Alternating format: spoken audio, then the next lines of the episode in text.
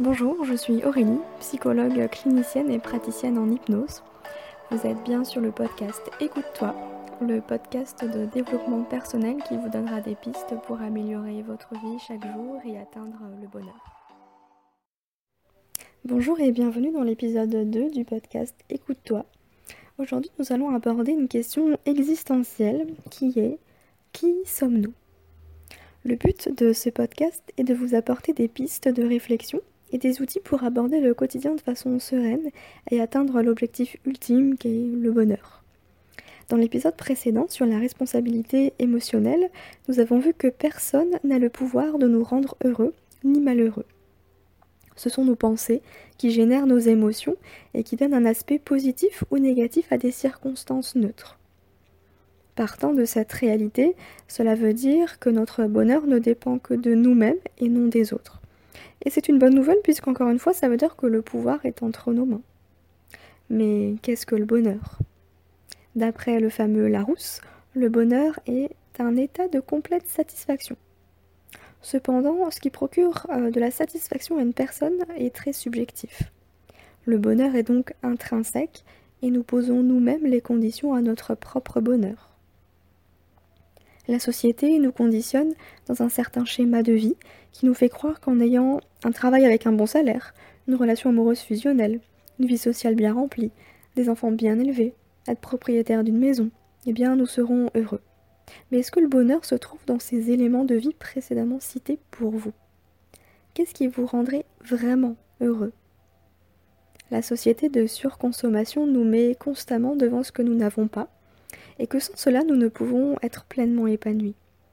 Est-ce que le dernier iPhone, dernier cri vous rend heureux? Pendant les premières semaines ou premiers mois, oui, j'en suis sûre. Mais après, de quoi allez-vous encore avoir besoin? Vous avez remarqué comme on se lasse vite d'un objet tant convoité et qu'une fois en notre position, ben, possession, notre désir s'accroche à un autre produit qui nous rendrait encore plus heureux.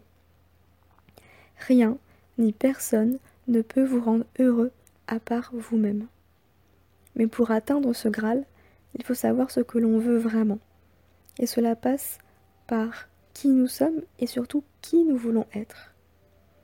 Et je vous invite à faire un petit exercice très intéressant et enrichissant, qui est l'observation de soi, avec toute la bienveillance du monde et sans aucun jugement, bien sûr.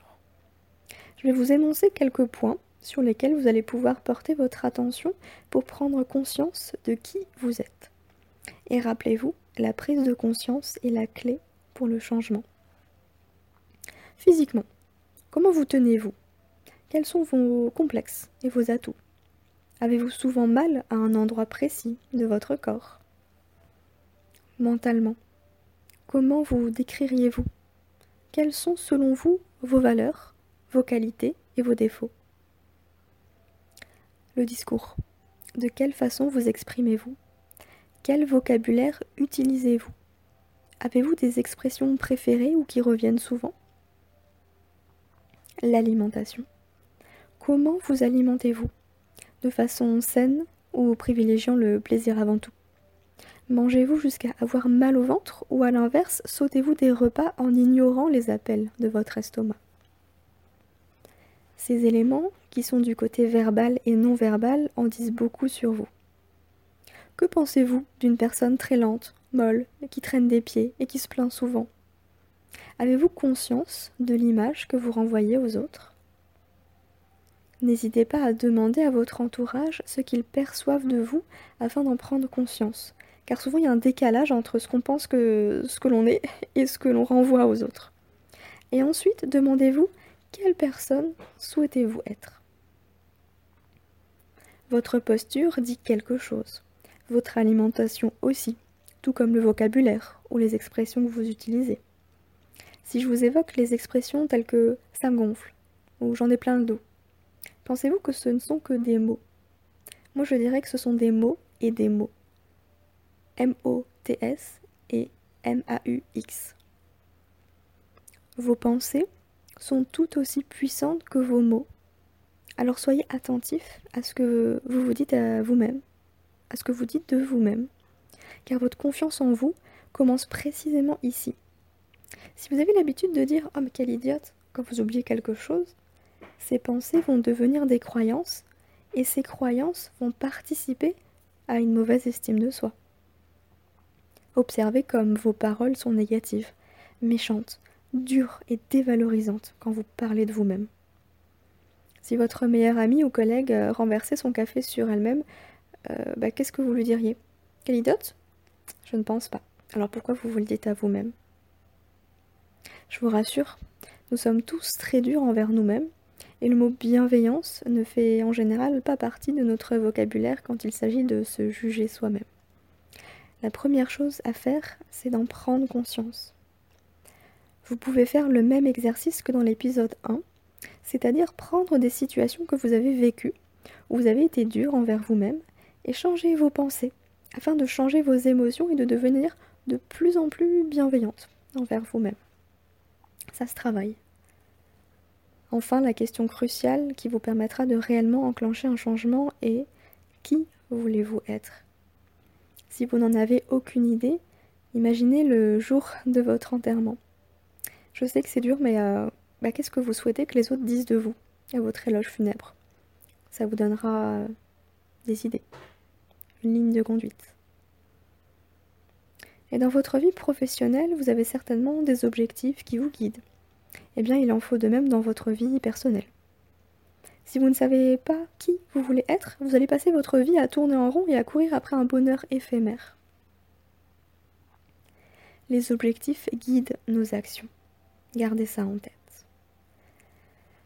Voyez-vous comme il est important d'apprendre à se connaître pour être heureux?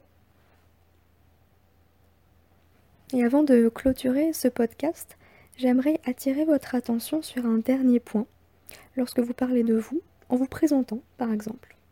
Mais vous n'êtes pas votre profession. Vous n'êtes pas une maladie. Vous n'êtes pas une caractéristique. Vous n'êtes pas une addiction. Vous êtes vous. Nous avons tendance à nous présenter en fonction de notre place dans la société et de notre fonction professionnelle, mais c'est très réducteur. Par exemple, ne dites pas je suis fumeur ou je suis migraineux. Je suis psychologue ou je suis cadre. Je suis maladroit.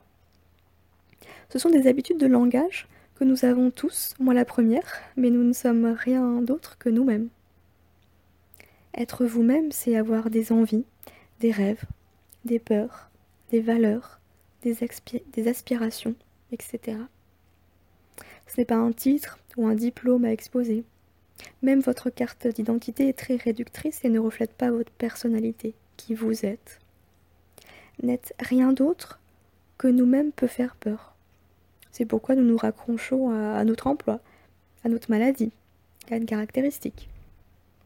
Il y a des personnes qui vivent qu'à travers leur maladie, et chaque fait et geste, chaque décision sera expliquée par la maladie, comme si c'était un prétexte, une bonne excuse. Mais n'oubliez pas que vos paroles déterminent la personne que vous voulez être, et non la personne que vous êtes, car le langage n'est pas figé. Il est en constante évolution et vous aussi. Prenez conscience des mots que vous employez dans la vie quotidienne et de ceux que vous utilisez pour vous décrire afin de vous détacher de tout cela et vous autoriser à être simplement vous-même.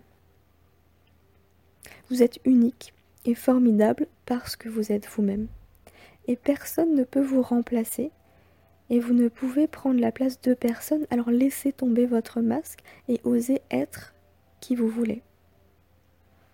Je crois que c'est Oscar Wilde qui disait euh, Soyez vous-même, les autres sont déjà pris. Merci exactement ça.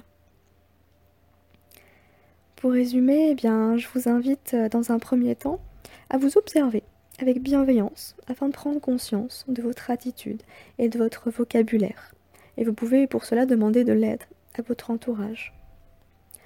Dans un deuxième temps, je vous invite à définir ce qu'est le bonheur pour vous en vous libérant de la société et de votre entourage. Vraiment, qu'est-ce que vous voulez vous au plus profond de vous-même? Et enfin, le troisième exercice, ce serait de réfléchir à la personne que vous voulez être. Une fois ces trois éléments mis en place, vous allez pouvoir travailler sur vos pensées chaque jour afin de vous rapprocher progressivement de votre objectif de vie. Vous pouvez être qui vous voulez. Vos seules limites sont celles que vous vous imposez à vous-même. mais nous verrons cela à travers les croyances limitantes.